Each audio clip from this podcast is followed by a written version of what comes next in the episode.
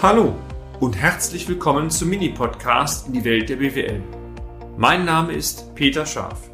Ich bin Unternehmensberater mit Leib und Seele und gemeinsam gehen wir den Problemen der BWL auf den Grund. Kurz, kompakt, unverständlich.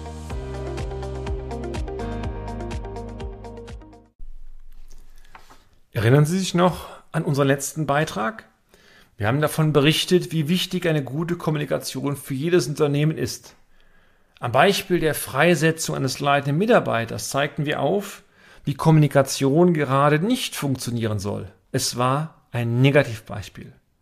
Heute und noch zwei weiteren Folgen möchte ich Ihnen, meine sehr verehrten Damen und Herren, das Thema Unternehmenskommunikation wieder präsentieren, aus einem Praxisbeispiel, aber diesmal ein positives Beispiel. Es sind Berichte aus einem Mandanten heraus, die aber so sind, von denen ich der festen Überzeugung bin, sie werden viele Tipps und Wiedererkennungseffekte herausziehen können, die sie am Ende vielleicht auf die eine oder andere Situation in ihrem Unternehmen anwenden können. Stellen Sie sich bitte einmal folgende Ausgangssituation vor. Sie sind Mitarbeiterin oder Mitarbeiter eines Unternehmens, welches seit vielen Jahren mit wirtschaftlichen Problemen zu kämpfen hat. Hierbei ist es wiederum völlig egal, ob Sie Hochbau, Tiefbau oder Maschinenbau sind, dem Großhandel oder dem Einzelhandel eingehören oder auch Konstruktionsleistungen ausführen, Ingenieurwesen, Architekturbereich oder wo immer sich zu Hause führen, spielt keine Rolle. Probleme können jeden Unternehmenstyp betreffen, jede Branche betreffen. Leider ist es so. Im konkreten Fall verstärken sich die wirtschaftlichen Probleme so sehr, dass neben einer Verlustsituation, aber auch als Folge der Verluste wie immer die Liquiditätsressourcen langsam zu Neige gingen. Die Hausbank oder die Hausbanken waren zunächst nicht gewillt, die bestehenden Konkurrentlinien weiter aufzustocken. Ist übrigens der Klassiker, wenn es Regen gibt, wird der Regenschirm oft eingezogen, wobei man auch sagen muss, wenn ich jahrelang Verluste habe und dann einen Finanzier fordere, muss ich schon sehr gute Argumente haben, warum ich weiter Verluste finanzieren soll. Also immer zweiseitig so eine Aussage zu sehen.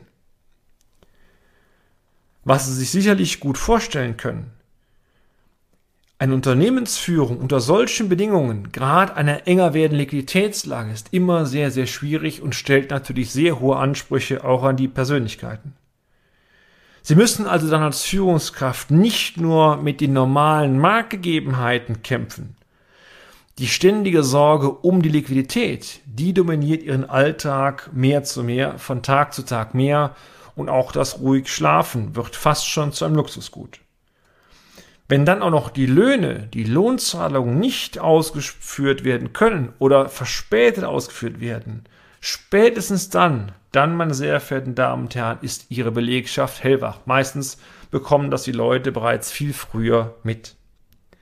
Ich habe bis heute noch kein einziges Unternehmen erlebt, welches mit Freunden die Gehälter nicht bezahlt. Im Gegenteil. Die Führungskräfte, gerade wenn es Familienunternehmen sind, die Geschäftsführung, Gesellschafter oder Unternehmer, Unternehmer, in Anführungszeichen kämpfen sogar mit der Hausbank und setzen alles daran, dass die Löhne freigeschaltet werden.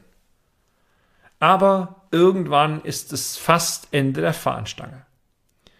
Den aktuellen Zustand können Sie auch mit einem Vollbrand übersetzen, wenn ich, wie in diesem Fall und wie gerne so oft, einmal mehr die Rolle des Brandinspektors einnehmen darf.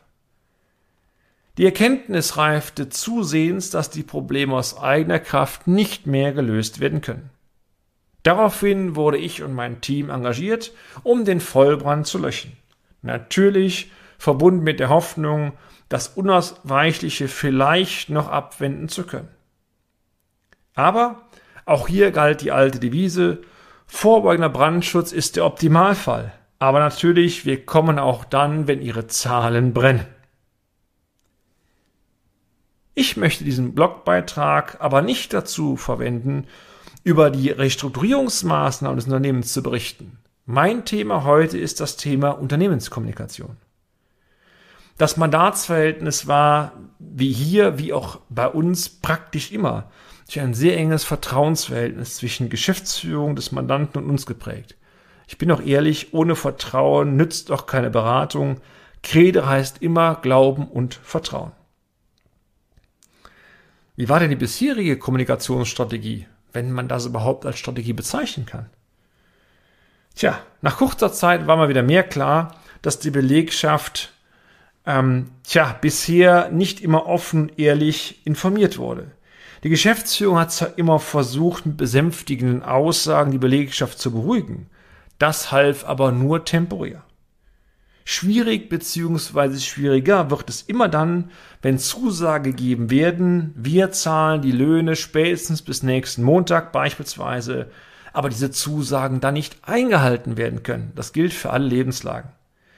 Übrigens auch hier, dieses Nicht-Einhalten, meine Damen und Herren, liegt nicht daran, dass man die Absicht hatte, ich zahle sowieso nicht. Nee.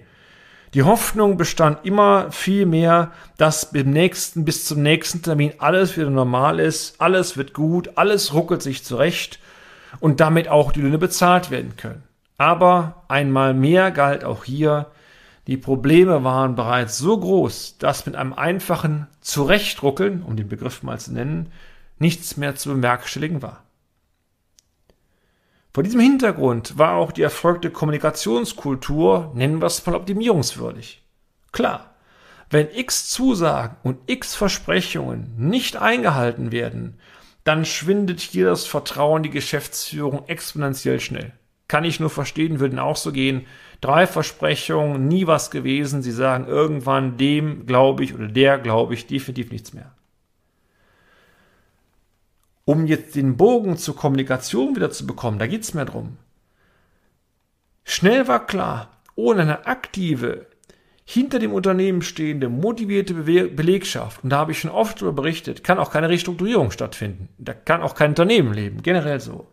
Hinzu kommt, dass das stille Postsyndrom, das kennen Sie wahrscheinlich noch aus Ihrer Grundschule oder Kindergartenzeit heraus, selten dazu beiträgt, Missstände zu vermeiden. Im Gegenteil, der eine quatscht es dem anderen weiter, versteht nur die Hälfte. Dieses Symptom stille Post führt gerade dazu, dass Gerüchte sich in einer Dimension bestärken, ein Eigenleben annehmen, was am Ende mehr Schaden anrichtet, als wenn es im Vorfeld klar kommuniziert worden wäre. Ich darf, meine sehr verehrten Damen und Herren, wieder einmal die Rolle des Zugführers der Feuerwehr einnehmen.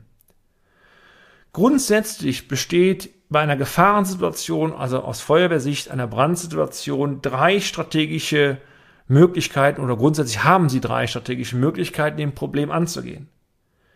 Welche das nun sind, das erläutere ich Ihnen sehr, sehr gerne, aber im nächsten Beitrag. Bis dahin, tschüss.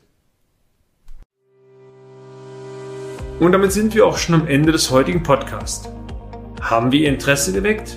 Fein dann besuchen Sie uns doch einmal auf unserer Homepage unter www.scharf-office.de und schalten Sie auch beim nächsten Mal wieder ein auf eine kleine Reise in die Welt der BWL. Ihr Peter Scharf.